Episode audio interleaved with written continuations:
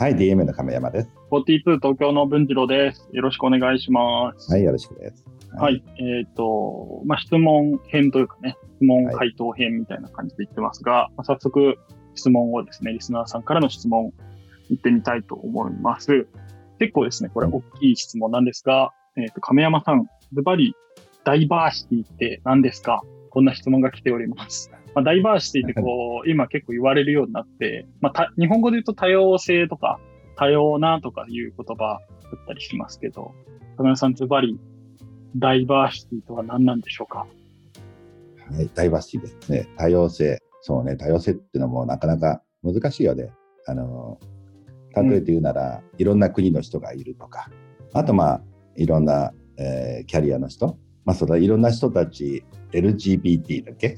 はい、LGBTQ とかも言いますね。あ、Q も最近 Q できたんだ。確かに。うんまあそういったのも含めて、いろいろ最近、まあよく流行ってる言葉だよね。うん。うん、で、えー、あとまあそうだね、エリートもヤンキーもいるよね、いろいろ。うん。うん。うん。所得格差とかもあったりとか、まあいろんな人たちがいろんなふうにいると思うんだけど、うん。うん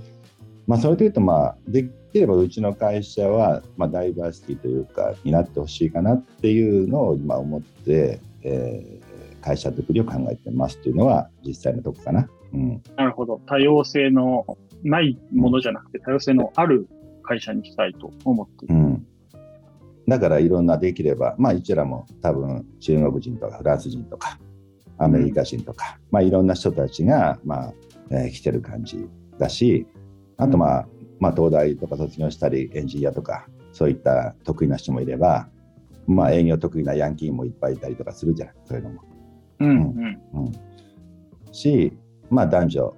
あと、まあ、そうだね、えー、LGBT の人たちも、まあ、結構入ってるよね、多分。あの、うん、うん、えー、カミングアウトしてる人もいるし、してない人もいるだろうけど、うん。で多分いろんな人がいることが会社にとってもいいなと思ってて、っていうのは世の中ダイバーシティとか言ってる割には結構分断されてるなと思ってるんだよね。うん、うん、っていうのは SNS とか見てても結構考え方の似た人同士が、まあ、同じような会話をしてどんどんその世界に閉じこもったりすることも多いよね。うん、でも実際問題っていうのは本当に顔を合わせていろんな人たちがそれぞれの価値観を、まあ、どこまで許容できるかみたいな話になるかなと思うんだよ。うん、なるほど。許容なんですね。うん、まあ、許容っていうのは結構価値観の違うものを許容できるかっていうのは、えー、前回言ったような、まあ、信念と似てるんだけど自分の考えが自信があると、えー、誇りを持ちすぎるとさ、自分たちが正しいと彼らが間違ってるってことになるよね。うん。うん、うん、だそれで言うとそうだねちょっと言い方変えるとサイコパスの部分が多少必要かな。ああ、なるほど。ダイバーシティには、うん、の達成にはサイコパスな部分が必要。うん、うん、つまりいろんなところに共感するのも大事なんだけど、共感しないで、まあ、まあそんなことちっちゃいことだなとか、深く入り込みすぎないで、うん、俯瞰でいろんな人たちを見れるかなっていう。うん、俺は自分の考えあるけど彼らはこういう考えで例えばまあ、まあ、中国人アメリカ人日本人いろいろいるとするじゃない、うん。うん、よく国ごとに対立するっていうのはすごい単純にアメリカ人はこういうやつだよねとか日本人はこういうのとか、えー、中国の人ってこうだよねって結構決めつけてるんだけど、うん、うん、まあ会ってみると、えー、そうでもないじゃない？結局、うん。うん、やっぱ身近にその人たちがいて、うん、テレビではなんか中国人こんな人だよってやったらみんな言ってるけど実際会ってみるとあここは合うよねとかそのそういった発見というかな、うん、要は一緒に酒飲んだ時一緒に楽しかったりするし、うん。うん。うん、例えばそのイデオロギーみたいなとこ違っても、うん、まあ人と人だからさ結局のところ共通言語としたらまあほぼほぼ人間同士だったら笑顔は一緒だったり、うん、怒った顔も一緒じゃない。うんうん。うん、だからそこだけ共通してれば言葉違うとか考え方宗教ちょっと違ったぐらいはまあ大したことねえなっていう気はするかな。ってなとこかな、うん、うん、うん、なるほどな。でその中で俺が特にダイバーシティで思うので例えば経済っていうので仕事とかやるとあの結構あの共通言語というかな。例えばそのビジネスの考え方とか信用とかやり取りっていうのは、結構世界、えー、多少ずれがあってもいくらか共通してるわけよ。うん。うん、でそれ自体を逆に宗教とか言語とかが邪魔しなければ結構仕事でいろんな人たちとやり取りした方が結果的にその仕事っていうのがもしかしたらそのお金の損得ってこともあるかもしれないんだけど、うん、うん、